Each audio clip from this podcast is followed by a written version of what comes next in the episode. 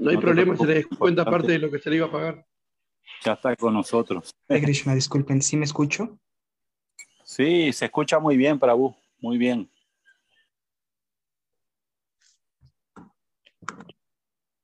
Oh, disculpen, yo no los escuchaba a ustedes. Hare Krishna, disculpen. Sí, se escucha muy bien, Prabhu. Muchas gracias por, por, por, estar eh, con nosotros, muy amable. Este, eh, haz como tú quieras, comienza cuando quieras, si quieres cantar o lo que sea. Este, muchas gracias. Y, y, en cuanto a la lluvia, no te preocupes que nosotros entendemos de eso. Sí, disculpen, sí, de verdad fue aquí un tema principalmente, bueno, el tema aquí en el, en el lugar donde están las deidades, su señoría Srishnitanya Maisundar. Pero bueno, ya se solucionó, gracias a Krishna. Entonces, bueno, eh, Voy a comenzar cantando el Mangala Charana. ॐ अज्ञानातिमिरान्धस्य घ्यनञ्जना शलाकया चक्षुरुन्मिलितं येन तस्मै श्रीगुरवे नमः श्रीचैतन्यामनोभीष्टां स्थापितं येन भूतले स्वयं रूप कदा माह्यं ददाति स्वपदन्तिकम् नमो विष्णुपदाय प्रस्ताय भूतले श्रीमते भक्तिवेदान्तस्वामिनिति नामिने नमस्ते सरस्वतीदेवे गौरवाणी प्रचारिणे निर्विशेषशून्यवादि पश्चात्यदेशतारिणे जय श्री कृष्ण चैतन्य प्रभु नित्यानंद श्री अद्वैत गदाधर गौर गौरभक्तवृंद हरे कृष्ण हरे कृष्ण कृष्ण कृष्ण हरे Hare Hare Rama, Hare Rama, Rama Rama, Hare Hare. Bueno, Hare Krishna, acepten mis respetuosas reverencias, todas las de Ashila Prabhupada. Antes que nada, bueno, agradecer a los devotos, a los Vaishnavas aquí reunidos y a todos aquellos que nos estén escuchando tanto aquí por Zoom como por Facebook. Eh, agradecerles su presencia, su tiempo. Eh, y bueno, de inicio eh, ofrecerles mis reverencias, mis respetos y pedirles sus bendiciones, ya que yo soy una persona inexperta y definitivamente descualificada para hablar de temas tan importantes e incluso me atrevería a decir tan elevados como son el tema que hoy aquí vamos a hablar, el texto de Lupa de Shambrita, pero que definitivamente podré lograr algo eh, que sea de provecho si tengo la misericordia de ustedes, de Guru, de Sri Gauranga y de Sri Radha Govinda. Entonces les pido por favor me den sus bendiciones y, por, y tomen todo aquello que sea de provecho y desechen todo aquello que sea incorrecto y de nuevo me den sus bendiciones para yo alinearme lo más adecuadamente y lo más certeramente con aquello que establece el parámpara. Entonces, por favor. Y bueno, habiendo dicho esto, agradeciéndoles, voy a compartir yo me suelo apoyar de, de, cierto material para mis para este tipo de oportunidades de compartir con los devotos acerca de la filosofía de conciencia de Krishna. Entonces, bueno, me dio la libertad de preparar una presentación. Entonces, bueno, el tema en el que nos reunimos hoy aquí a compartir, a platicar, es el Sri Upadeshamrita, también conocido como el Néctar de la Instrucción, texto 10, de Srila Rupa Goswami Prabhupada. Y bueno, naturalmente, afortunadamente, con los comentarios de su divina gracia a Bhaktivedanta Swami Prabhupada.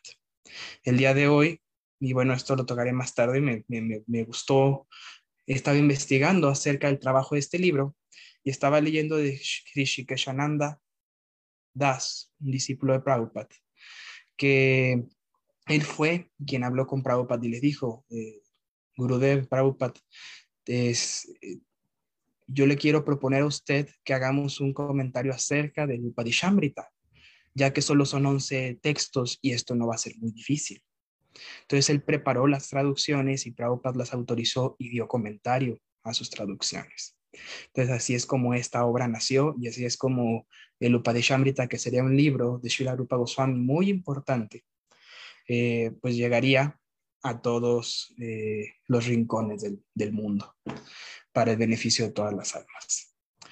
Eh, bueno, este, este libro es un libro muy interesante, muy importante para aquel practicante de la conciencia de Krishna que, decía, que decida a tomar seriedad en su proceso y es literalmente un paso a paso de cómo llevar una vida espiritual. Upadesh, que es instrucción, y que muchas veces se traduce como néctar, aquí nuestro, su divina gracia Shila Prabhupada lo, lo, traduce directamente como néctar, pero que al meternos etimológicamente en la palabra Amrita en sánscrito, A es no y Mrita, Mrityu es muerte. Entonces, estas son también instrucciones que nos alejan de la muerte o que nos dan la inmortalidad. No la inmortalidad desde el aspecto, desde el plano material, sino la inmortalidad que se obtiene a través de la vida espiritual y del canto del santo nombre. Entonces, como se ha estado viendo en, a través de semana a semana a lo largo de estos textos, se van dando diferentes tipos de instrucciones a los devotos sobre cómo no actuar, cómo actuar, cuál es la meta, cómo alcanzar la meta, cuál es el proceso para alcanzar la meta.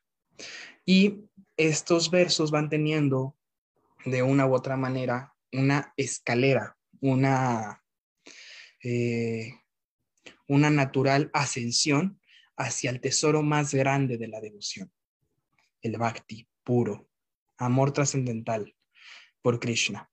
Y entonces, en este, en este escalar se van exponiendo diversas eh, puntos de vista filosóficos que, por ejemplo, son expuestos en el Gita. Y este verso es muy especial, el texto 10, porque de alguna manera te da a, te resume esta escalera de la vida espiritual, comenzando con el karma, karma yogi y terminando con el amor trascendental más puro que existe. Entonces, bueno, Así, con esta introducción, me les ofrezco reverencias y procedo a leer este texto. कर्मी व्यापारित हरे प्रजिताय व्यक्तिं जयुर्ज्ञानिनस्तेभ्यो ज्ञानाभिमुता भक्तिपारमा प्रेमैकनिष्ठ तथा ते व्यस्तपाशुपलपङ्कजदृशस्ताव्योऽपि शाराधिका प्रेष्टत्तद्वाबीजं तदियशरसि तं न सृजयत्ककृति Traducción. En el Shastra se dice que todos los tipos de trabajadores fruitivos, aquel que es adelantado en cuanto al conocimiento de los valores superiores de la vida, es favorecido por el Supremo Señor Hari de entre muchas personas así que han desarrollado conocimiento, guianis, aquel que está prácticamente liberado en virtud de su conocimiento, quizás emprenda el servicio devocional. Él es superior a los otros. Sin embargo, alguien que realmente ha desarrollado prema, amor puro por Krishna, es superior a él. Las gopis se destacan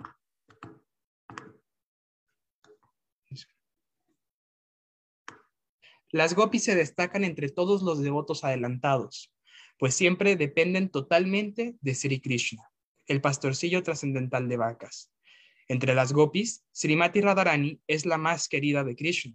Su kunda, lago, es tan profundamente querido del Señor Krishna como lo es esta, la más querida de las gopis. Entonces, ¿quién no vivirá en el Radhakunda y en un cuerpo espiritual rebosante de sentimientos devocionales extáticos a, a Prakrita Baba, no le prestará servicio amoroso a la pareja divina, Shri Govinda, quienes llevan a cabo su Ashtakaliya Lila, es decir, sus óctuples y eternos pasatiempos diarios.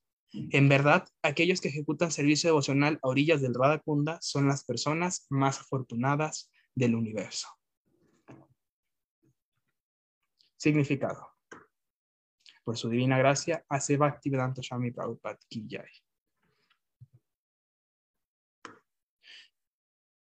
En la actualidad, casi todo el mundo está ocupado en algún tipo de actividades fruitivas.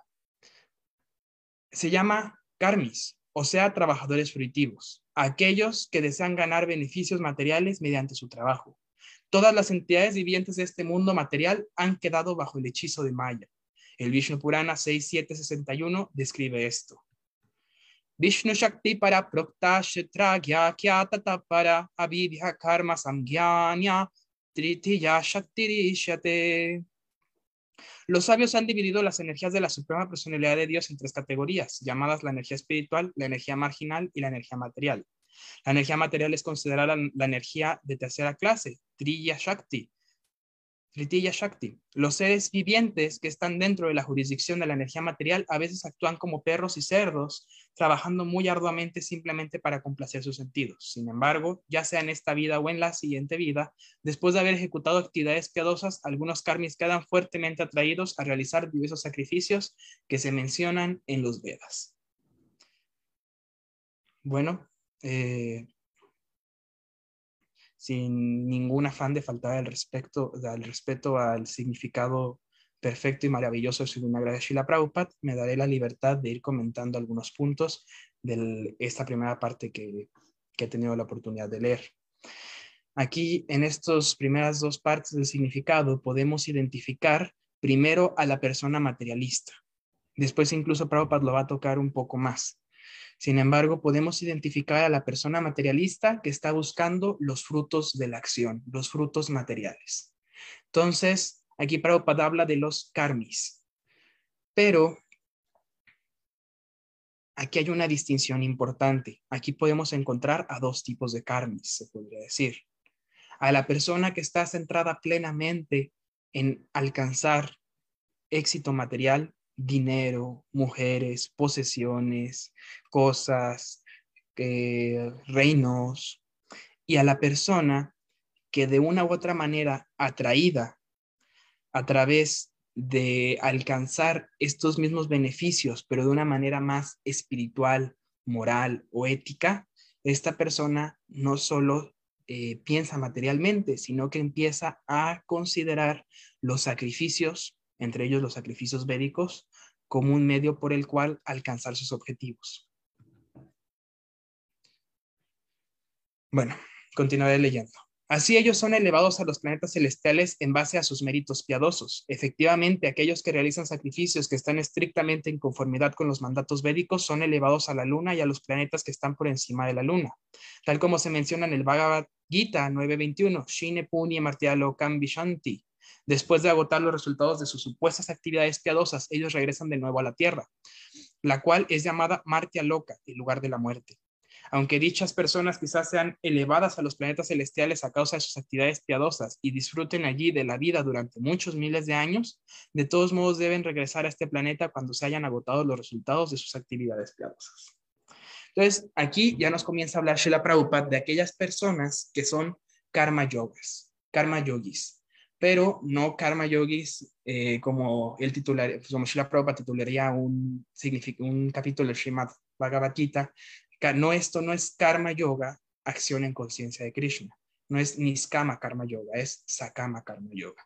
Aquellas personas que no están buscando eh, utilizar el yoga o las acciones o la religiosidad, eh, esta búsqueda espiritual de, de conectarse con quien está más allá, que es Krishna, no, están buscando conectarse con Krishna o conectarse con Vishnu o conectarse con el Brahman en búsqueda de la trascendencia, sino nada más en búsqueda de decir, si Krishna es el dueño de todo, entonces Krishna me puede proveer de todos mis deseos. O el universo o simplemente aquello que esté más allá. Y esto es muy interesante y creo que es un punto que se debería de tocar, porque una de las realidades actualmente es que una de las modas, y yo me atrevería a decir más peligrosas a las que la sociedad se enfrenta hoy en día, es a cierto tipo de filosofías que nos dicen, tú puedes lograrlo todo, tú eres poderoso, tú eres grande, tú eres Dios, tú eres capaz de ordenarle al universo hacer exactamente lo que tú quieres que, que haga, o incluso ordenarle a Dios no me quiero enfascar mucho en este tema. Sin embargo, este tipo de filosofías desviadas, de alguna u otra manera, podrían tener su origen en una eh, verdadera religión que es el karma yoga en busca del placer material. Y como aquí Srila Prabhupada lo establece, esas personas que siguen un karma yoga adecuado pueden alcanzar grandes placeres, incluso el de llegar a los planetas celestiales, y que aquí, bueno, debo puntualizar, según los Vedas, uno de los planetas celestiales donde más placer existe es la luna. Entonces se dice que aquellas personas que, que realizaron actividades piadosas y actividades religiosas a un nivel que lograron tantos méritos materiales positivos, eh, entonces tienen como recompensa a su karma, a sus acciones, el disfrutar en un, por un tiempo en estos planetas celestiales, entre ellos la Luna, donde ellos van a poder acceder a muchos tipos de placeres. Sin embargo, esto es hasta cierto punto como una cuenta de banco, donde tienes eh, créditos a favor y créditos en contra. Entonces, cuando tus créditos a favor sean utilizados, tendrás que venir y pagar de nuevo o hacer nuevos créditos descendiendo a este planeta.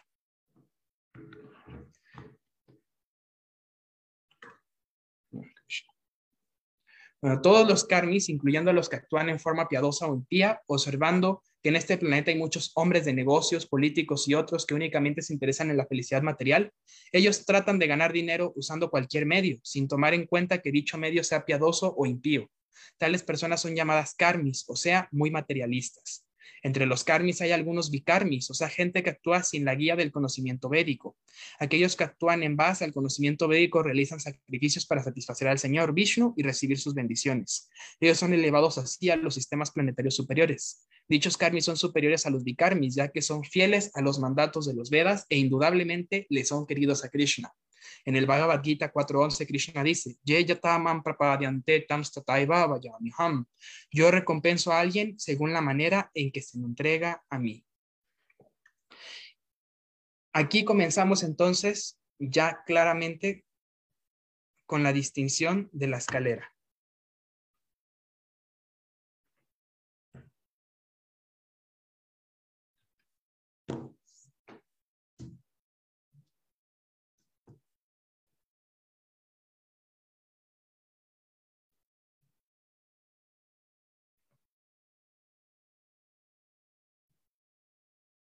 Hare Krishna, ¿me escuchan?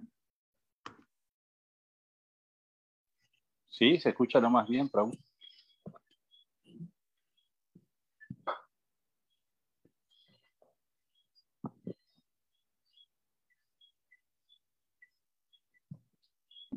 Lo más bien, Prabhu, se escucha, igual. Hare Krishna, Prabhu, disculpe, es que creo que estoy teniendo unas fallas no, no, todo el tiempo se escuchó bien.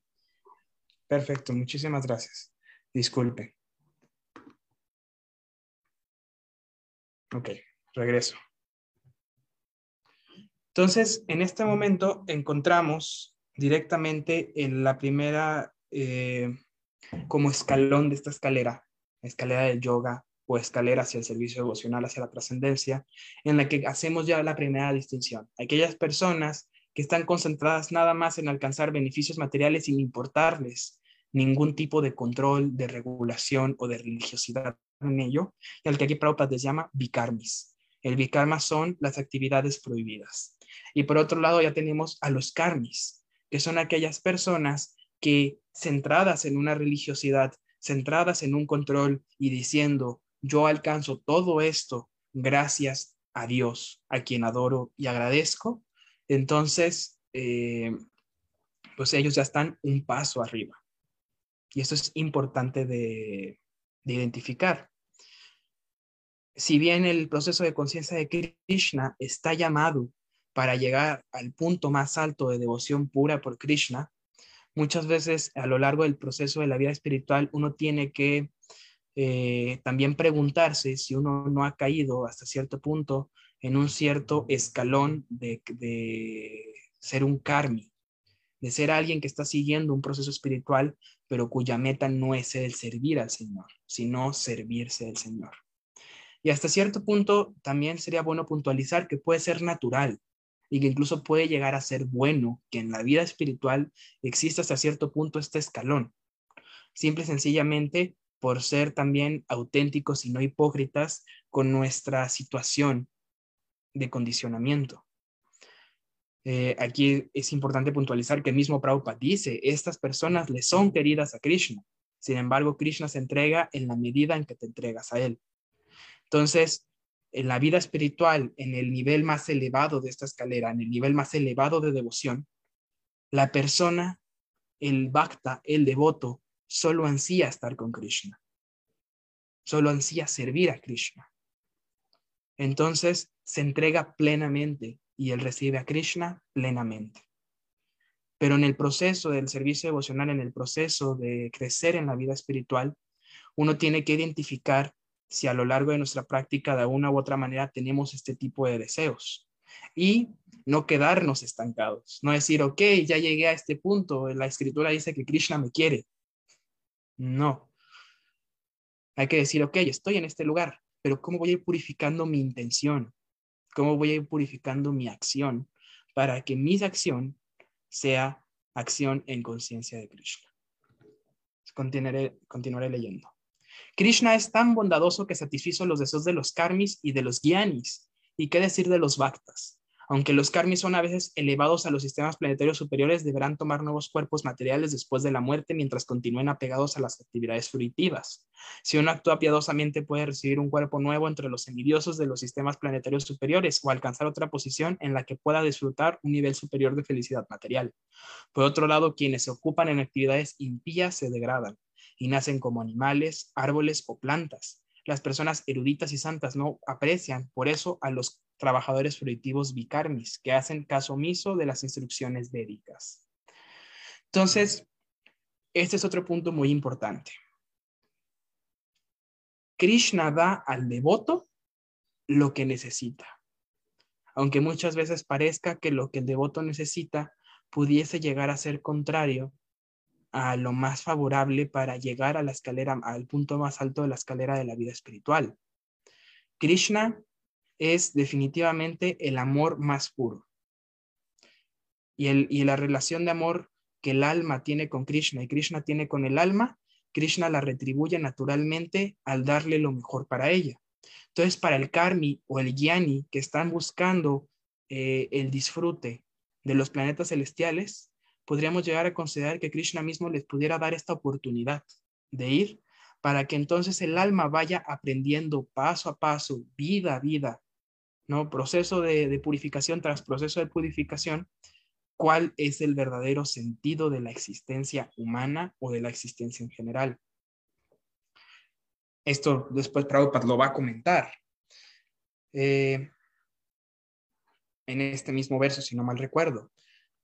De alguna manera, entonces, en este proceso, en estos escalones, y es por eso que es importante eh, examinar nuestras intenciones en la vida espiritual y purificarlas, es que tal vez en este escalón del karma yoga o en este escalón del jnana yoga, el que Prabhupada ahorita va a hablar más profundamente, nos podemos quedar una, dos, tres o cien vidas, si es que nos quedamos atrapados ahí.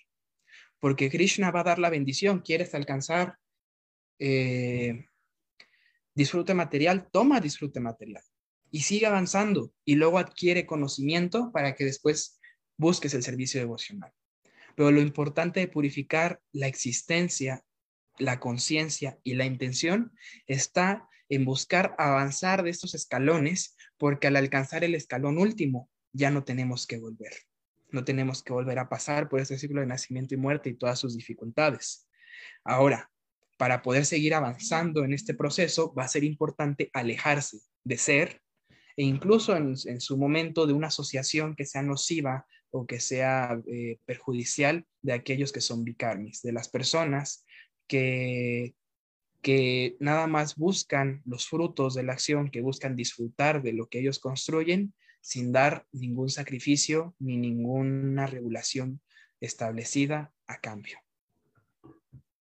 Como se afirma en el Srimad Bhagavatam 554, नूनम प्रमत्त कुरुते विकर्मा यत इंद्रिया प्रीतय अपरिणौति न साधु मान्ये यत आत्मनोजम। आशान अपि क्लेशद आशभेहा। Los materialistas que trabajan arduamente como perros y cerdos solo para complacer sus sentidos, en realidad son unos locos. Ellos simplemente realizan todo tipo de actividades abominables para satisfacer sus sentidos. Las actividades materialistas no son en absoluto dignas de un hombre inteligente, pues como resultado de dichas actividades, uno recibe un cuerpo material, el cual está lleno de sufrimiento. El propósito de la vida humana es liberarse de las tres clases de condiciones desoladoras, las cuales son concomitantes a la existencia material. Desgraciadamente, los trabajadores feritivos están locos por ganar dinero y adquirir comodidades materiales temporales y están dispuestos a usar cualquier medio, por lo tanto se arriesgan a ser degradados a especies inferiores de vida. Entonces aquí está muy importante, este, este punto es importante, porque yo quiero avanzar en la escalera del yoga. Y, y, el hecho de avanzar en la escalera del yoga o avanzar en el camino de conciencia de Krishna se puede muchas veces definir en este tipo de advertencias. Sin embargo, es importante que también alcancemos este tipo de realizaciones, más bien que comprendamos este tipo de información a través de la realización. ¿Y a qué me refiero? Eh, muchas veces uno puede durar años yendo al templo, cantando en el kirtan y luego escuchando una clase, escuchando los devotos, o leyendo los libros de Taupa, incluso día a día. Y uno leer información como esta, pero no entenderla, no comprender, no hacer un ejercicio filosófico, un ejercicio de conciencia en el cual comprendamos y verdaderamente analicemos y vivamos, entendiendo el hecho del peligro que es estar en este mundo material un mundo material donde la decepción, la traición, la envidia, el sufrimiento están presentes paso a paso.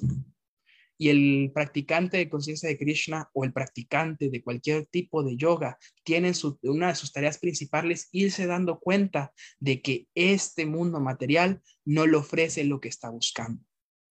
Y que mientras siga cavando o buscando en medio de este lodazal que es el mundo material, aquello que está buscando, más se hunde en el lodo y más sufre.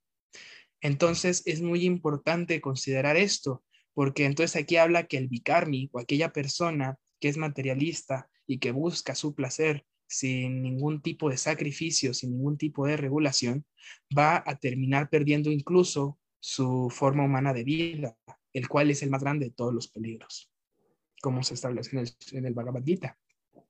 Pero entonces, ¿cómo podemos salvarnos de esto? Avanzando en el proceso de conciencia de Krishna en la escalera del yoga. Porque incluso Krishna mismo, el Bhagavad Gita establecerá que aquel, incluso cualquier pequeño avance en esta senda del conocimiento, en esta senda del servicio, podrá salvarnos a nosotros de caer en formas inferiores de vida. Entonces, sin embargo, es importante eso, seguir avanzando. ¿Y cómo podemos saber que estamos avanzando? Cuando nos vayamos dando cuenta de que nuestra conciencia se está purificando y en vez de querer disfrutar de, de, los placeres de los sentidos o de los objetos de los sentidos, queramos hacer disfrutar los sentidos trascendentales del Señor Krishna.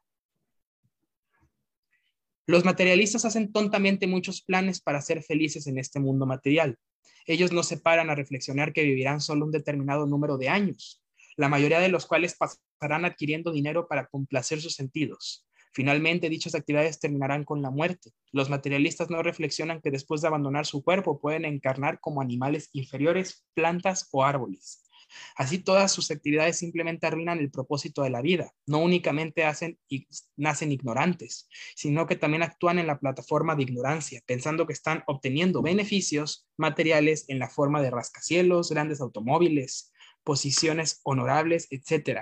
Los materialistas no saben cómo Prabhava, Prabhava su derrota no saben que en el siguiente vida serán degradados y que todas sus actividades solo sirven como para baba, su derrota. Este es el veredicto del Srimad Bhagavatam 555, para Yata.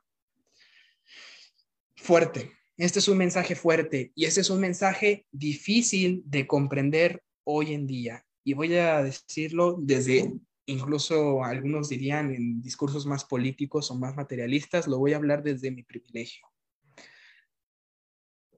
hoy en día, la mayoría de las personas, y voy a decir los jóvenes, las personas de mi generación, vivimos con un velo de positivismo, con un sesgo de positivismo que es sumamente ridículo. Todo el mundo jura que va a ser millonario, todo el mundo jura que va a viajar, que va a disfrutar, que va a encontrar el amor de su vida, que va a comer todo lo que quiere comer, que va a tener todas las relaciones sexuales que quiere tener, que va a alcanzar la realización con aquello que está a su alcance.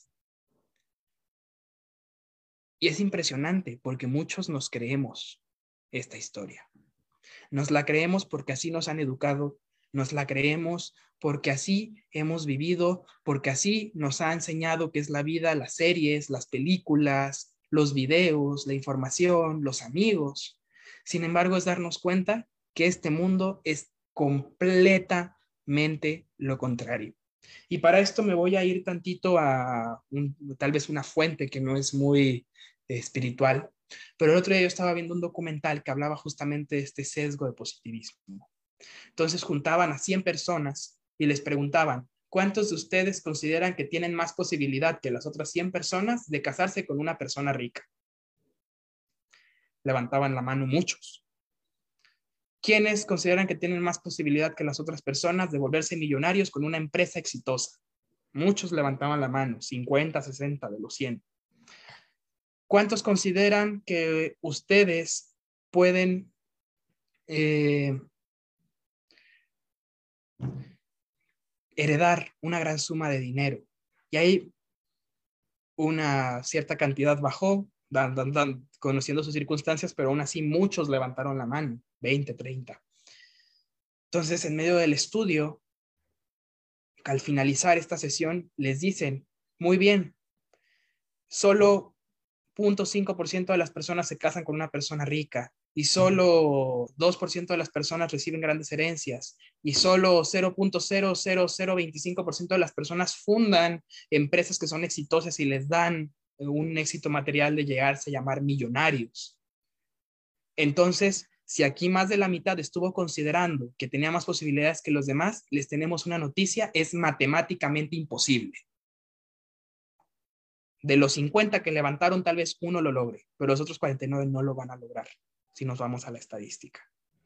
Y por otro lado, a esas mismas personas les preguntaba, ¿quiénes consideran que por temas de un desastre natural causado por el poco cuidado ecológico ambiental que le estamos dando al planeta pueden ser desplazados o perder todo lo que tienen? Una o dos lo levantaban. ¿Quiénes consideran que las afectaciones eh, ambientales al planeta pueden destruirle su vida? Uno o dos levantaron la mano. ¿Quiénes creen que podrían caer en desgracia económica en, este, en esta vida? Dos o tres. Sin embargo, con los datos que tenemos, probablemente el 30 al 40% de esas personas iban a caer en esa desgracia, pero no lo estaban aceptando. Tener una vida espiritual conlleva quitarse esa venda y decir, este mundo material es un mundo de sufrimiento. Pero no significa convertirse en un amargado o convertirse en un pesimista. Porque incluso algunos guianis se describen así, se vuelven pesimistas. Y es cuando el conocimiento te puede llevar, por ejemplo, a filosofías como el nihilismo. El nihilismo que es considerar que nada tiene sentido. La vida no tiene sentido. No hay Dios, no hay nada más allá. Y la vida existe porque existe, pero no tiene ninguna meta superior o trascendente. El yoga es quitarse esa venda y decir, estoy en un mundo de sufrimiento, no de placer. Pero tengo la herramienta que me va a hacer sentir feliz, que me va a hacer recibir el ananda, la felicidad espiritual. Tengo que dejar de buscar la gema entre la grava, voltear, voltear hacia arriba y darme cuenta que hay alguien que me está ofreciendo lo que siempre he estado buscando. Esa persona es el maestro espiritual, esa persona es Krishna. Uno está muy concentrado buscando un diamante entre la grava, pero parado, parado al lado de nosotros está Krishna, está Paramatma, está el maestro espiritual y nos está extendiendo la mano con el diamante que siempre hemos estado buscando. Solo queda en nosotros voltear hacia arriba, pararnos, tomarlo y seguir a esa persona. ¿Cuál es ese diamante? El servicio devocional, el servicio espiritual, el servicio con amor a Krishna, a Dios y a todas las almas. Entonces, así nos libraremos de los peligros y del, la del falso positivismo o de caer en una, en una constante frustración por considera, por tener una visión eh, exageradamente negativa de este mundo. Por lo tanto, uno debe anhelar comprender la ciencia del alma, Atma Tatua. Uno permanece en el plano de la ignorancia a menos que ascienda al plano de Atma Tatua, en el cual se comprende que uno es el alma y no el cuerpo. De entre miles y millones de ignorantes que solo pierden el tiempo complaciendo sus sentidos, puede que uno ascienda al plano del conocimiento y comprenda los valores más elevados de la vida. Tal persona recibe el nombre de Gyani. El Gyani sabe que las actividades fruitivas lo atarán a la existencia material y le harán transmigrar de un tipo de cuerpo a otro. El Srimad Bhagavatam indica que, que, con el término Sharira Banda, atado a la existencia corporal, que mientras se mantenga algún concepto de disfrute de los sentidos, la mente permanecerá absorta en karma, las actividades fruitivas, y esto obligará que uno transmigre de un cuerpo a otro. Entonces aquí entramos al siguiente escalón de esta escalera, descrita en este verso de manera resumida, que es el Gyani. El Gyani es la persona que tiene conocimiento, aquella persona que se dio cuenta de que su existencia está más allá, de que él es el alma, de que él está destinado a algo trascendente. Entonces, en esta plataforma del conocimiento, el, el, practicante de la vida espiritual tiene muchas más herramientas para alcanzar aquello que está buscando. Sin embargo, puede perderse en ellas. Y esto es muy importante, porque también el guiani, aquella persona que está en este proceso del conocimiento, puede llegarse a, em, se puede embelezar de su conocimiento y querer disfrutar de su conocimiento. Y como estas historias tenemos muchísimos, a lo largo de la historia ha habido muchísimos filósofos, grandes maestros, grandes personas que incluso cuando uno toma y las lee puede darse cuenta que tienen conocimiento expuesto espiritualmente. Hay grandes filósofos, por ejemplo, podríamos llegar a hablar, por ejemplo, de Platón, que en su, y Sócrates, que en su filosofía hablaban del alma y hablaban del alma como una existencia más allá del cuerpo y al cuerpo como la jaula del alma. Todo esto es conocimiento verdadero. Sin embargo, si no está debidamente direccionado, puede ser causa de que sí tengamos conocimiento, pero nos embelecemos de él y terminemos hablando de seguir disfrutando de los sentidos, de seguir buscando el diamante entre la grava, entre las piedras sin, ningún valor. Y entonces, ante esto, pues sí, serás muy consciente, pero no has voltado hacia arriba y no has tomado el diamante. Así se considera que el Gyani es superior al Karmi, pues solo por lo menos se abstiene de las ciegas actividades del goce de los sentidos. Este es el veredicto de la suprema personalidad de Dios. Sin embargo, aunque el guiani esté libre de la ignorancia, avidia, a menos que ascienda a la plataforma del servicio devocional. Sin embargo, aunque el guiani esté libre de la ignorancia, avidia, a menos que ascienda a la plataforma del servicio devocional. Aunque se acepta a alguien como guiani, o sea, alguien avanzado en cuanto al conocimiento, se considera que su conocimiento es impuro porque no tiene información sobre el servicio devocional y por ello olvida la adoración directa de los pies del loto de la suprema personalidad de Dios. Entonces aquí estamos hablando, eh, seguimos hablando del Gyani. ¿Qué diferencia el Gyani del Karmi? El Karmi dice yo soy, el Bikarmi es yo disfruto y me vale. Disculpen el, el, el término, pero es eso. O sea, yo disfruto y no me importa nada más. El Karmi dice yo disfruto, pero cumplo con mis deberes con la sociedad, con Dios, con la naturaleza, con los semidioses. Y entonces yo de todo y cumplir con mi deber recibo los frutos. El Gianni dice, no, no hay que buscar disfrutar, hay que buscar la trascendencia y para ello necesitamos conocimiento. Pero si nos quedamos nada más en la plataforma del conocimiento, sin acción espiritual, sin servicio, seguiremos a medias de la escalera. Y entonces, si seguimos a media de la, escalera, tendremos que volver a nacer para hasta, hasta llegar al punto en el que podamos alcanzar el escalón último. Cuando el Gyani adopta el proceso, disculpe.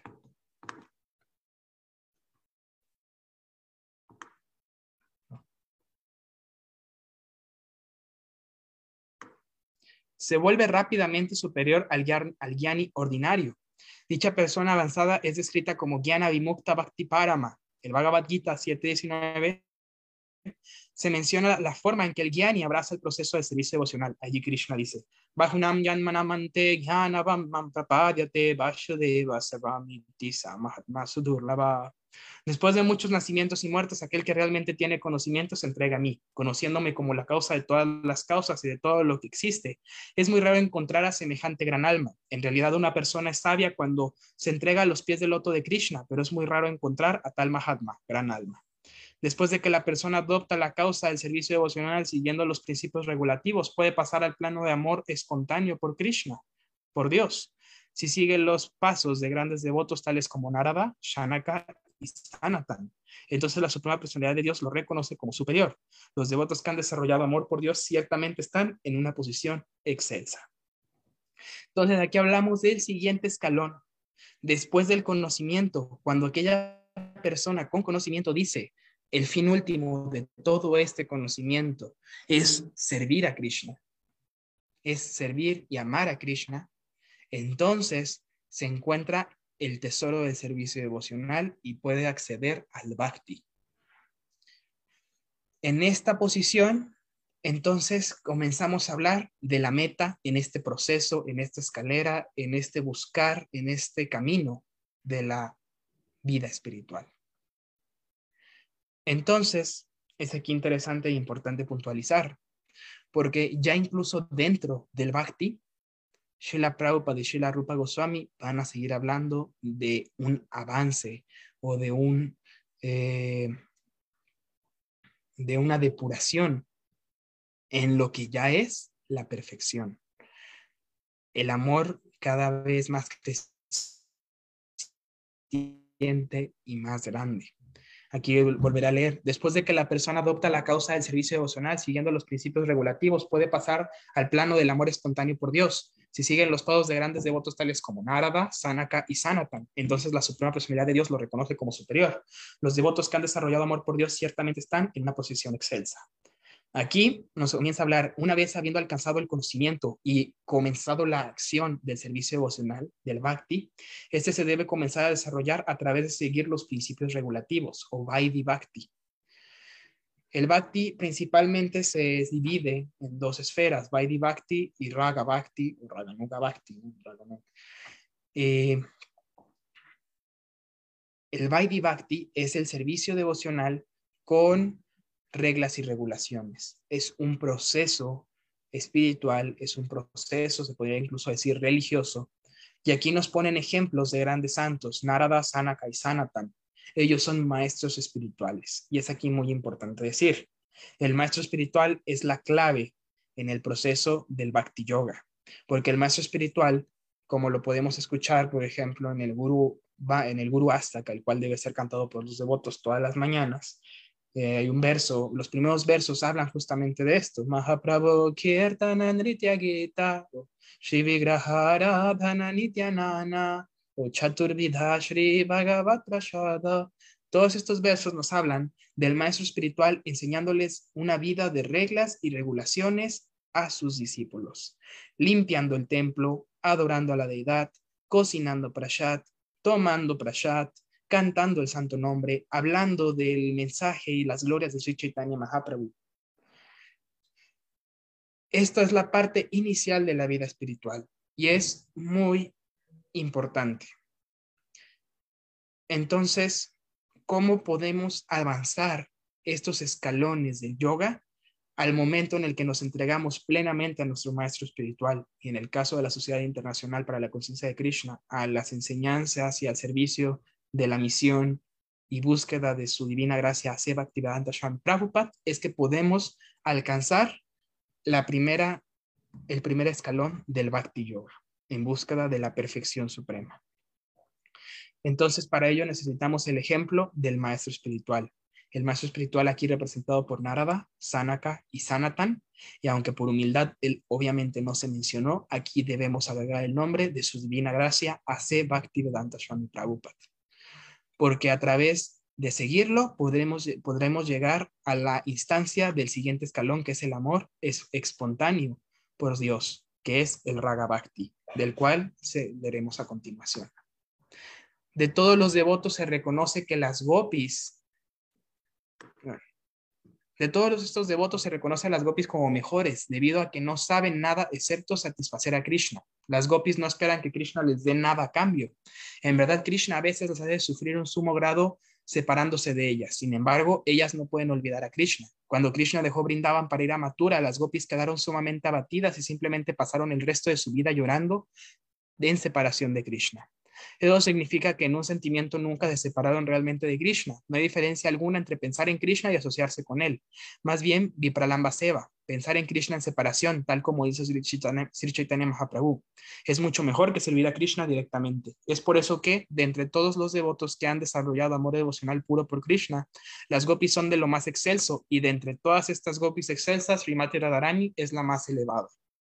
Nadie puede superar el servicio devocional de Srimati Radharani. En realidad, ni siquiera Krishna puede comprender la actitud de Srimati Radharani. Por eso tomó la posición de ella y apareció como Sri Chaitanya Mahaprabhu únicamente para comprender los sentimientos trascendentales de ella. Aquí entonces entramos al aspecto más puro del servicio devocional. Eh, como se explica con anterioridad, si no mal recuerdo en el libro, o en el Srimad Bhagavatam y en el Sri Chaitanya Charitamrita, existen diversos tipos de relaciones con Krishna, también en el néctar de la devoción. Tenemos la relación de la amistad, tenemos la relación del parentesco, del servicio, de la neutralidad, pero la más grande de todas estas relaciones que se puede tener con Krishna es el Madhurya Ras. Y el Madhurya Ras es esta relación que uno puede tener con Krishna como lo tienen las gopis y la más elevada de todas o la más importante de todas las gopis, Srimati Radharani. Y aquí se describe cuál es su sentimiento, que no sabe nada excepto satisfacer a Krishna, sin esperar nada a cambio. Srila Rupa Goswami concluye gradualmente que Srimati Radharani es la devota más excelsa de Krishna y que su kunda, lago, Sri Radhakunda, es el lugar más excelso. Esto es verificado en un pasaje del Lagu Bhagavatamrita, Uttarakanda 45, citado en el Chaitanya Charitamrita. Yatarada priya vishnosta shakundam priyam tata sarva gopishu vaika vishnuratyanta Así como el Señor Supremo Krishna, Vishnu, quiere, quiere a Srimati Radharani, Krishna también quiere igualmente el sitio de su baño, Radhakunda. De entre todas las gopis, solo ella figura como suprema, siendo la más amada del Señor. Por consiguiente, todo aquel que esté interesado en cultivar conciencia de Krishna debe refugiarse finalmente en el Radhakunda y ejecutar allí servicio devocional durante toda su vida. Esta es la conclusión de Rupa Goswami en el décimo verso del Upadishambrita. Esta conclusión es sumamente interesante y es aquí donde yo quisiera puntualizar algunos puntos. Valga la redundancia. Eh, a través de este significado pudimos ver cómo es el avance de la vida espiritual. Aquella persona que está perdida en la existencia material, que hemos sido, o bueno, al menos yo he sido esa persona, un bikarmi, que pasa a la siguiente etapa de ser un karma yogi, un karmi, después adquirir conocimiento, un gyani, y por la misericordia del maestro espiritual poder ir entrando de una u otra manera, con permiso del maestro espiritual, a la plataforma de Vaidhi Bhakti, de un, de un servicio devocional con reglas y regulaciones. Sin embargo, esta última parte nos habla de un Raganuga Bhakti o de un Bhava Bhakti o incluso de un prema bhakti, de, las, de los escalones o de las manifestaciones del bhakti, del amor por Dios más profundas que hay y que se manifiesta en el servicio que se presta en un lugar en específico, que es el lugar más querido por Krishna, que es Radhakunda. Sin embargo, es aquí también importante puntualizar, y es aquí donde me remito a la historia que estaba platicando en, en inicio de, de, de Das discípulo de Srila Prabhupada, Rishikeshananda Prabhu, quien hablaba de que, bueno, en un inicio los devotos llegaban a tener una eh, visión un poco a veces eh, negativa de algunos devotos que estaban en India dedicándose exclusivamente a lo que aquí describe, que es Vayan, Radha Krishna Vayan, adoración eh, concentrada en meditación de Sri Sri Radha y Krishna. Y es muy interesante, y ahí me voy a regresar hasta el inicio de la presentación. Esto como tal vez un dato curioso para algunos devotos. Pero aquí la traducción nos habla, ¿quién no vivirá en el Radakunda y en un cuerpo espiritual rebosante de sentimientos devocionales extáticos a Prakrita Baba, no le prestará servicio amoroso a la divina pareja Sri Sri Radha Govinda, quienes llevan a cabo su Asta Kaliya Lila, es decir, sus óctuples y eternos pasatiempos diarios? Esto de Ashta Kaliya Lila, que son los óctuples y eternos pasatiempos diarios de Sri Radha y Krishna, eh, son una meditación que era acostumbrada generalmente por los devotos que pertenecían a la Gaudilla Sampradaya. Los devotos más excelsos, desde los Goswamis hasta Krishna Das Kaviraj Goswami, Narottam Das Thakur y todos ellos, vivían en una práctica de meditación diaria, de servir a la divina pareja Radha Krishna en estos ocho periodos de tiempos en que se separa el día, realizando, manteniendo una meditación día a día, día y noche, de cómo ellos meditaban en servirlos.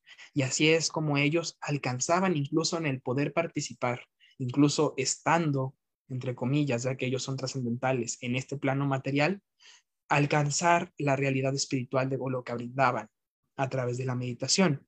Esto lo menciono sobre todo por si a alguien le queda alguna duda de qué es esto que se menciona en el verso y por qué se menciona en el verso.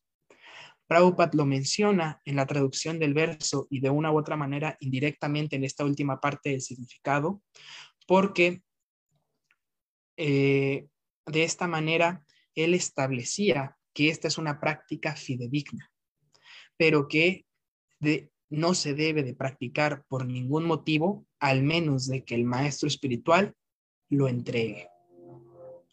Entonces, si bien aquí Prabhupada nos habla de entregar nuestras vidas e ir a Radhakunda a servir a Radha y Krishna como la meta última y el bhakti más puro, que es una realidad, al menos de que el maestro espiritual de una u otra manera no entregue este mensaje de dedicarse eh, a llevar una vida ascética o una vida de servicio devocional privada, como un Vajananandi, en Brindaban, en el Santo Damo, en cualquier lugar, ya que donde está el devoto puro es brindaban. Eh, asimismo, eh, es también comprender que la misión última de nuestro movimiento para la conciencia de Krishna es predicar y llevar el mensaje de Krishna a todas las almas. Y es aquí donde me gustaría,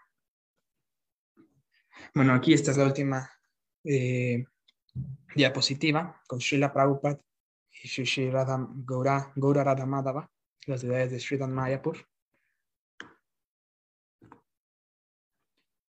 Sin embargo, voy a dejar de compartir y les voy a mostrar algo.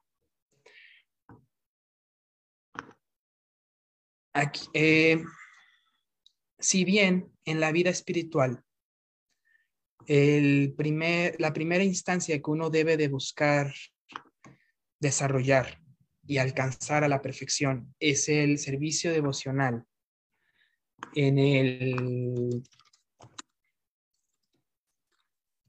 en medio del proceso de las actividades regulatorias, regulativas, eh, uno tiene que desarrollar este servicio devocional, pero esto no lo aleja a uno de poder ir practicando el servicio devocional espontáneo o el servicio devocional en vaga.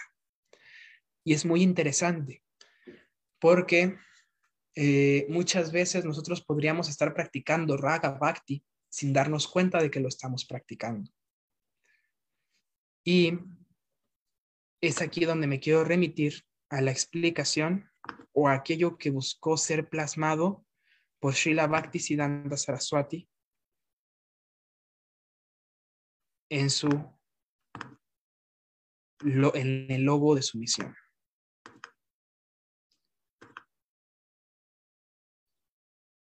Estoy buscando entrar. Sin embargo, creo que aquí ya lo podemos ver. Y este es el último punto que me gustaría exponer. somos, nosotros somos tan afortunados que en realidad en este movimiento del señor Chaitanya, en este movimiento de ISKCON, estamos pudiendo servir directamente a la misión de Sri Chaitanya Mahaprabhu y a la divina pareja. Este es el logo del Gaudí Yamat fundado por Srila Bhaktisiddhanta Saraswati, la institución de la que formó parte Srila Prabhupada y que es la precursora o el padre o la madre de ISKCON, como lo conocemos hoy en día. Y este logo se divide justo a la mitad. Es dividido por Sri Chaitanya Mahaprabhu. Aquí adentro tenemos la palabra Om y la palabra Krishna, rodeada por las seis eh, opulencias de Bhagavan. Y de este lado tenemos la sección Vaidhi Bhakti. En él tenemos el libro del Pancharatra. El Pancharatra, que es el libro que establece cómo servir a Krishna, cómo servir a la deidad, es la base para servir en la plataforma de Vaidhi Bhakti, de reglas y regulaciones. De este lado tenemos una campana, una lámpara y la palabra archana, si no mal recuerdo, que nos describe esto. Vaidhi Bhakti es adorar a la deidad, reglas y regulaciones, cumplir con un horario, cumplir con un sadhana. Y en esta etapa, la deidad adorable son Lakshmi y Narayan. Aquí dice justamente Vaidhi. Y entonces, esta es la etapa en la cual uno tiene que purificarse para poder entrar a la siguiente etapa. Lo interesante aquí es que en realidad Srila Prabhupada y Srila Bhakti Siddhanta Saraswati no nos entregaron nada más esta mitad de, Vaidhi, nos entregaron ambas mitades. Y es aquí donde encontramos de este lado primero al libro, que es el Bhagavad Purana, el Srimad Bhagavatam. El Srimad Bhagavatam es una escritura, es, es el fundamento del Raga Bhakti. Aquí encontramos la palabra Raga, Raga Bhakti. Encontramos que las deidades adoradas en esta etapa son Sri Sri, Radha y Krishna. Entonces aquí encontramos a Radha y Krishna bajo de un árbol Kalpabriksha en Brindavan. Esa es la búsqueda del Raga Bhakti. Pero entonces uno dirá, cómo representó Srila Bhakti Siddhanta Saraswati el Raga Bhakti en este escudo. Lo representó con Radakunda, lo representó con una yapamala, lo representó con un devoto meditando en los pasatiempos óctuples de Shishirada y Govinda. No, lo representó con una imprenta y una mridanga. La imprenta que representa imprimir libros, imprimir textos, llevar este mensaje a todas partes y la mridanga que representa Sankirtan, llevar el santo nombre a todas las personas. Es así como entonces la escalera eh, o el, máximo grado en el servicio devocional se puede alcanzar a través de esto, apegarse y servir adecuadamente al maestro espiritual a través de seguir las reglas y regulaciones establecidas por él, avanzando en mejorarlas y perfeccionarlas, y al mismo tiempo estudiar el Srimad Bhagavatam y servir a la misión de prédica. Así uno va a entrar al grado más alto de Bhakti para poderse entonces convertir en un sirviente del sirviente del sirviente de Sri Sri Y Govinda. Entonces, bueno, yo eh, así concluyo mis eh, imperfectos comentarios o, puntos que quise compartir con ustedes, pidiéndoles disculpas por mis errores. Y nada más terminando por decir que finalmente todo esta escalera nos lleva a buscar el amor puro por Krishna, siguiendo los pasos de las gopis, como diría Sri Chaitanya Mahaprabhu, Nahambri Purana Charapatir Napi Vashanasudor Nahambari Nachari Hapatir Novar Nastoyati Vakintu Prabodyanikila Paramanda Purnatader Gopir Batur Padaka Malayor Das Das Anudas.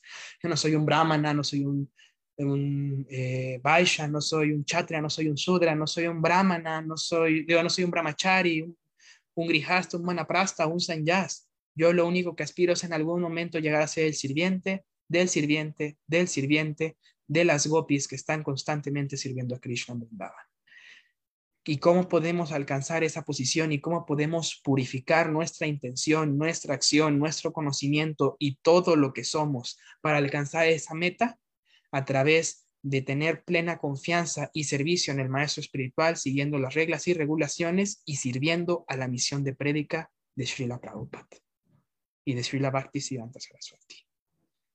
Esto es lo que directa e indirectamente nos han ordenado. Así como Srila Bhakti Siddhanta Saraswati le dijo a Prabhupada, si tienes algo, algo de dinero, imprime libros. Nosotros como devotos debemos de recibir esa instrucción como si nos hubiera, se nos hubiera dicho a nosotros y ver, incluso hoy en día, que es más sencillo con todos estos medios, con toda esta tecnología, ver la manera de aliviar, de quitar la venda, de, de aliviar el sufrimiento de todas las almas en esta era, dándoles este mensaje trascendental. Así podremos con seguridad alcanzar la, el último escalón de este camino y no tener que volver nunca más, al menos eh, en una existencia llena de sufrimiento y llena de, de dificultades, como es este mundo material, a este planeta, sino que podremos alcanzar la realidad espiritual, o si Krishna o Srila Prabhupada o el espiritual quieren, volver, pero para mantenernos en el servicio, lo cual no es diferente de estar en el mundo espiritual. Entonces ofrezco mis reverencias y quedo eh, a sus eh, preguntas, correcciones, aclaraciones, comentarios, todo lo que gusten eh, compartir y se los agradezco profundamente.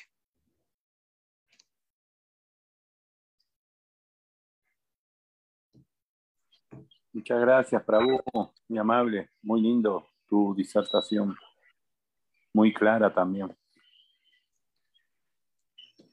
Si alguien tiene alguna pregunta de votos.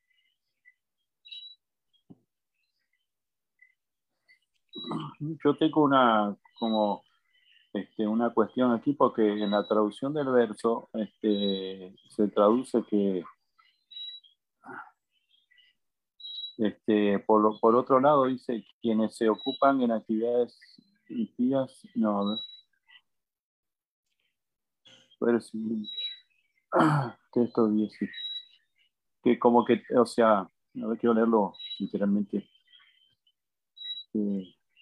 ¿Gusta que lo, que lo comparta para ver la traducción de nuevo? No, no, no, no.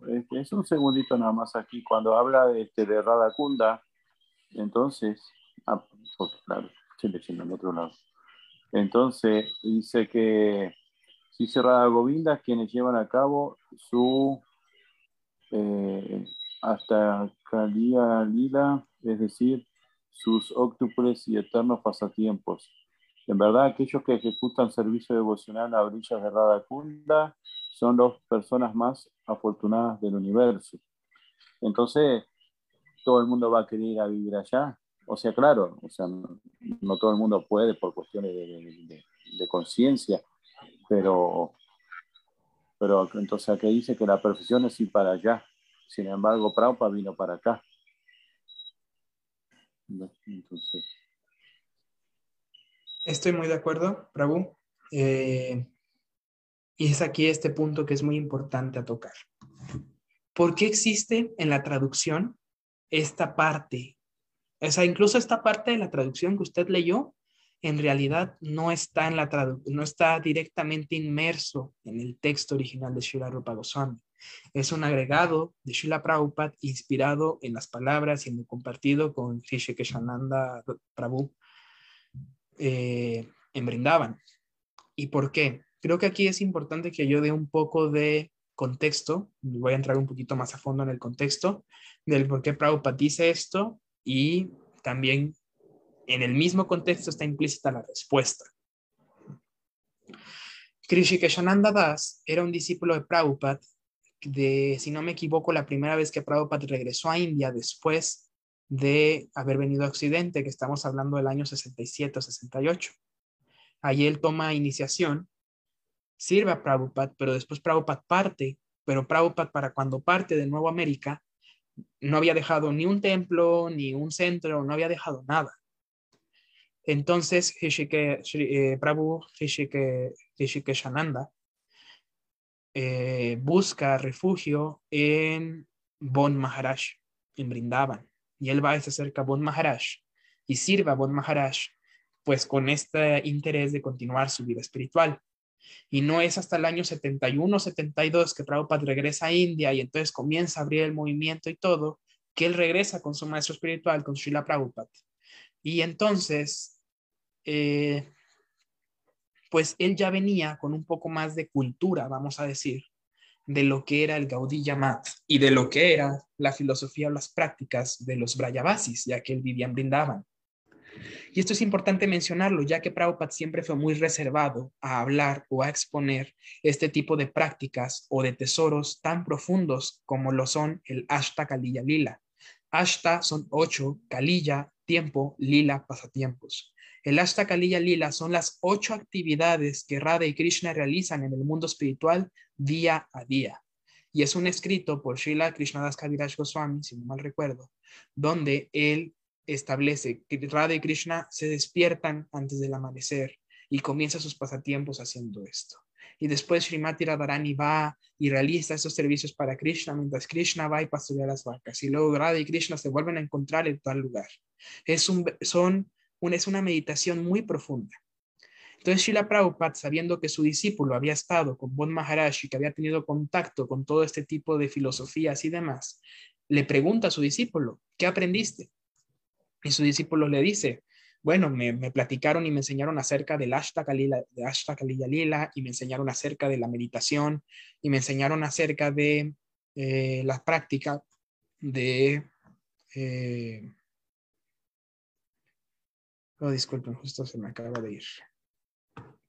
Mm.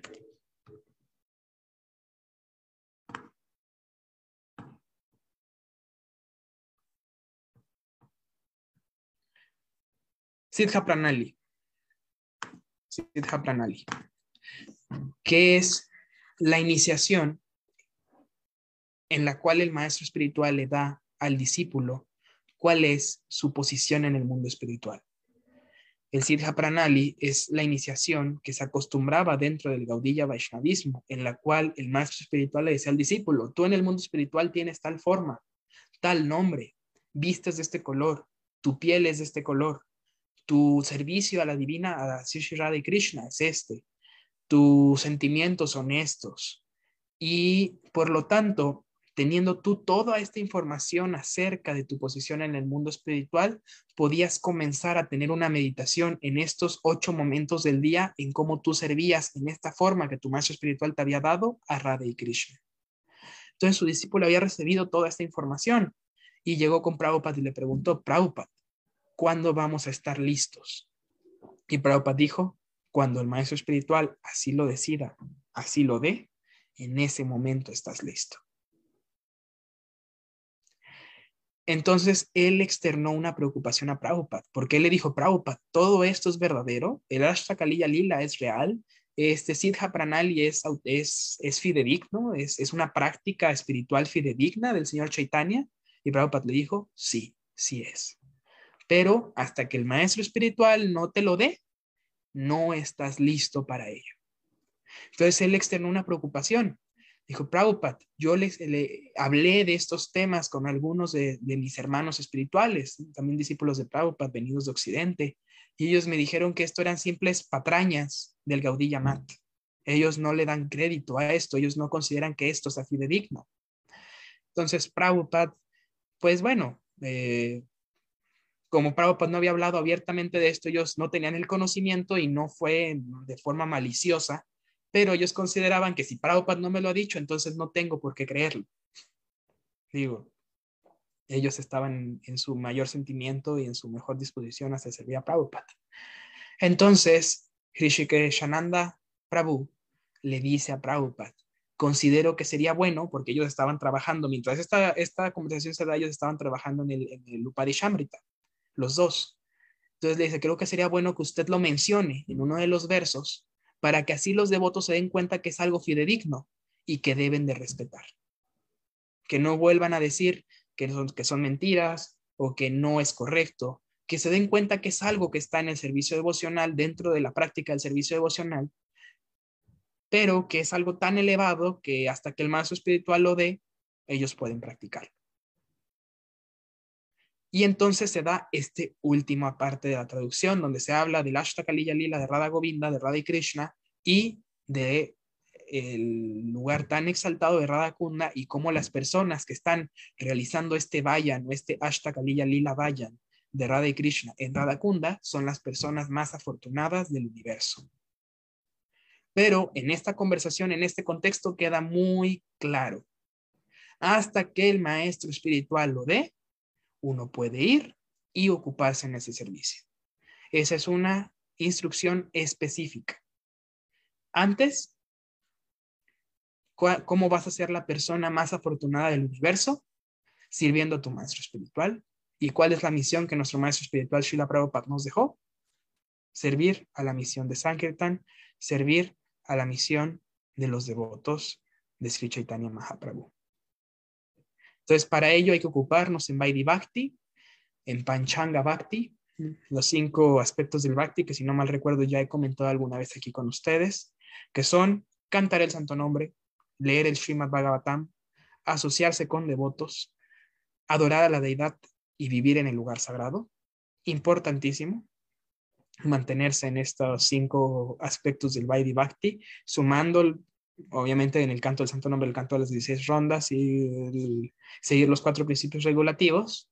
Y por otro lado, ir avanzando hacia este tesoro que es el amor espontáneo por, por Sri Radha y Krishna a través de participar en la misión de Sankirtan de Sri Chaitanya Mahaprabhu. Y para eso no hay que estar en Radakunda. En Radakunda no se puede hacer Sankirtan. Ese es un punto importante, ahorita lo comento. El Sankirtan, el Sankirtan se realiza fuera de los lugares sagrados, en Occidente, en los lugares en los, que, en los que cada uno de nosotros nos encontramos. ¿Y por qué digo que en Radakunda no se puede hacer Sankirtan? Y esto es una instrucción directa de Prabhupada. La primera vez que los devotos fueron a Brindavan, eh, hay una historia en Radakunda, donde dice que la primera vez que Prabhupada los mandó a conocer Radakunda, él no los acompañó. Dicen que los devotos llegaron y con mridangas y cártalos se pusieron a hacer harinam alrededor del, lago y estaban todos muy felices cantando en congregación, ¿no? El Mahamantra. Luego hubo algunos eh, altercados ahí, es, tal vez sea bueno comentarlo. Eh, se dice que los devotos fueron y se metieron al Radakunda, se echaron clavados. Cuando Prabhupada se enteró de todo esto, les dijo, ustedes patearon la cara de Srimati Radharani. Entonces es muy importante eh, también tener cuidado y darnos cuenta del el nivel tan sagrado que tiene Radakunda. Prabhupada les prohibió a sus discípulos y a sus seguidores tomar un baño en Radakunda. Y esto no es solo una instrucción de Prabhupada, es una instrucción de Srila Bhaktisiddhanta Saraswati. Y si bien en el, el Upadishamrita, si no me equivoco, en el siguiente verso establece que aquel que se da un baño en Radakunda da, recibe el amor puro por Krishna, también debemos comprender que esta práctica se debe realizar con respeto y debe ser más un baño espiritual. Uno va, a tomar tres gotas, las pone en su cabeza, pero es más importante el cambio de conciencia que eso realice. Decir, yo estoy aquí y le estoy pidiendo bendiciones a Srimati Radharani para ocuparme plenamente en el servicio de Radha Krishna. No nada más. Eh, no podemos abaratar el servicio devocional a realizar una acción sino que todas estas acciones que se dicen te garantizan la liberación sean producto de un cambio de conciencia, de, acción, de, pensamiento y todo que verdaderamente te acerque.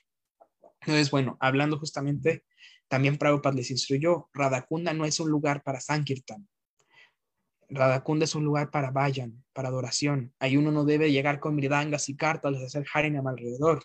Ahí uno tiene que sentarse y cantar el Mahamantra lo más puramente posible, concentrándose y pidiéndole misericordia a Srimati Radharani. Entonces no está mal ir a Radakunda y no está mal acceder a todos estos beneficios que el lugar más sagrado del universo tiene, como se describió en el, en el verso 9 del Padeshamrita, pero se debe de realizar bajo las instrucciones del maestro espiritual. ¿Y que dijo Prabhupada? Los devotos pueden ir una vez al año o una vez cada ciertos años al Santo Dam y purificarse de todos estos beneficios que estos lugares tienen para luego regresar y seguir predicando. y seguir sirviendo a la misión. Porque como usted dijo, Prabhu, muchas gracias, eso es lo que hizo Prabhupada. Prabhupada pudo haberse quedado perfectamente en Vrindavan o en Radhakunda o en Govardhan y profundizar en el vayan, en la adoración, en la meditación de Radha Krishna. Pero en realidad el servicio más grande que uno puede ofrecer a Radha Krishna en este plano está en llevar su mensaje traído por Sri Chaitanya Mahaprabhu como él quiso a cada pueblo y a cada aldea. Muchas gracias, Prabhu. ¿Alguien tiene alguna pregunta?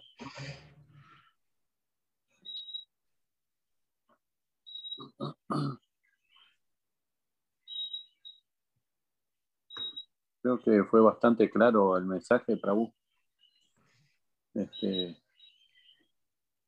generalmente los devotos no hacen muchas preguntas porque fue hemos sido muy afortunados y sí, casi todos los mensajes han sido bastante claros que no ha dado mucho lugar a preguntas.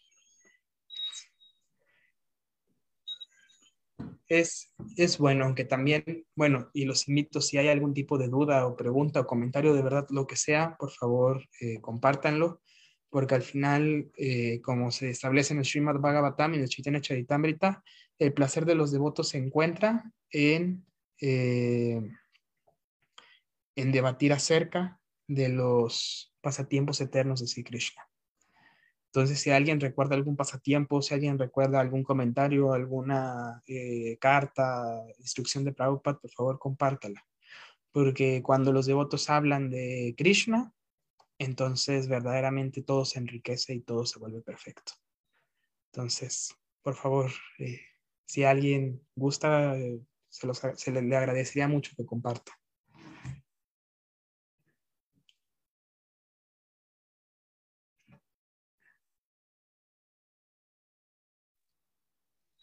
Palarán Prabhu, reverencias a todos los devotos, todos los devotos de la Prabhupada.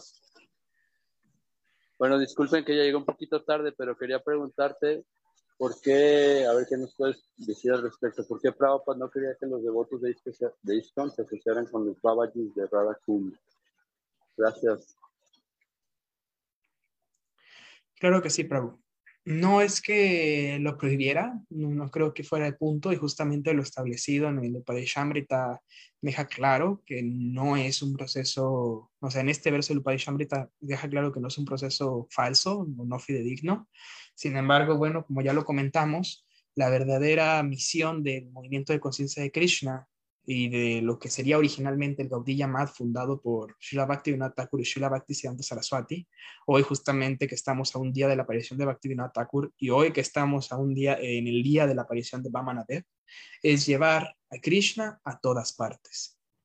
Y entonces es en este punto en el que una vida de retiro en Radakunda pues no es práctica para ello.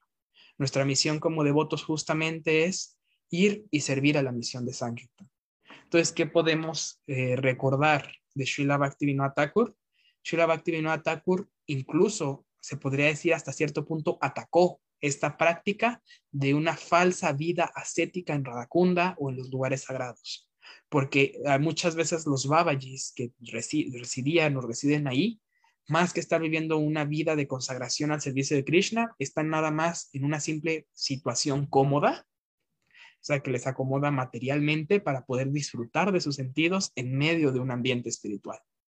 O sea, y entonces la visión de Srila Bhaktivinoda Thakur era que era incluso mucho más valioso vivir una vida en medio de las grandes ciudades o en medio de los grandes, eh, eh, en otros países, con tal de servir a la misión de Chaitanya Mahaprabhu. Y es aquí donde también el, ejemplo de Srila Bhaktisiddhanta Saraswati es muy importante, porque Srila Bhaktisiddhanta Saraswati, eh, antes de comenzar su misión, se recluyó durante cerca de 10 años en Navadvipdam, en Mayapur, y vivía como un Babaji en una, en una choza donde cantaba 192 rondas al día, como Srila, como Haridas Thakur y ahí entregó, entregaba su vida al canto del santo nombre.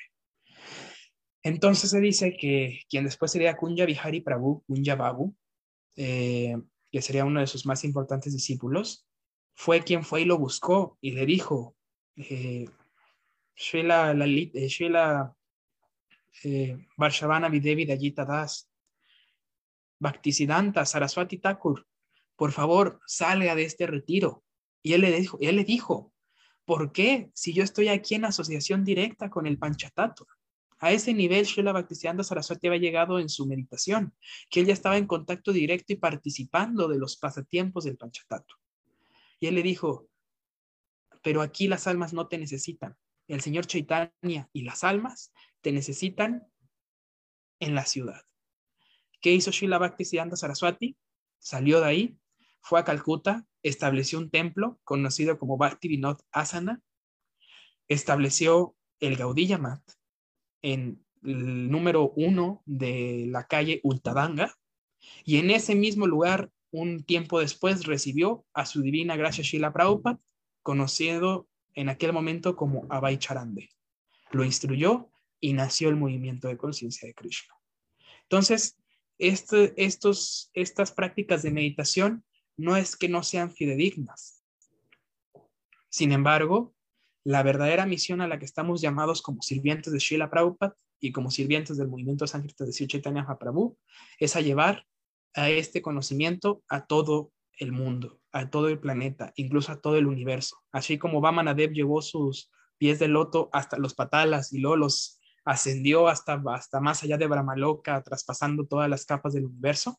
Asimismo, nuestra misión es complacer a Srila Prabhupada uniéndonos y trabajando todos para, así como Vamanadev cubrió todo el universo eh, con solo dos pasos, tratar de, con todo nuestro esfuerzo, a menos cubrir nuestras comunidades, nuestras familias, nuestras ciudades con sus pies de loto, con este conocimiento.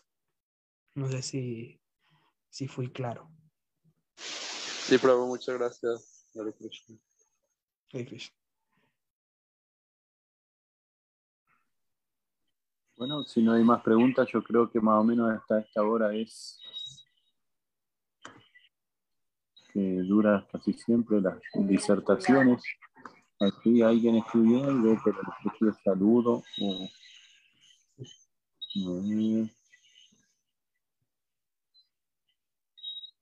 No, un saludo. Bueno, muchas gracias, Prabhu, muy amable por tu mensaje, por tu linda clase. Este, gracias a todos los devotos también por estar. Como dice tu maestro espiritual, que sueñen con Krishna. que así sea. Y que no solo soñemos, sino que, que, vivamos momento a momento siempre recordándolo. Claro que sí. bueno, a todos, muy amables. Mis reverencias. Hare Krishna. Buenas noches. Hare Krishna. Reverencia a tu papá. Claro que sí, pero muchísimas gracias. Reverencias a todos los devotos. Hare Krishna.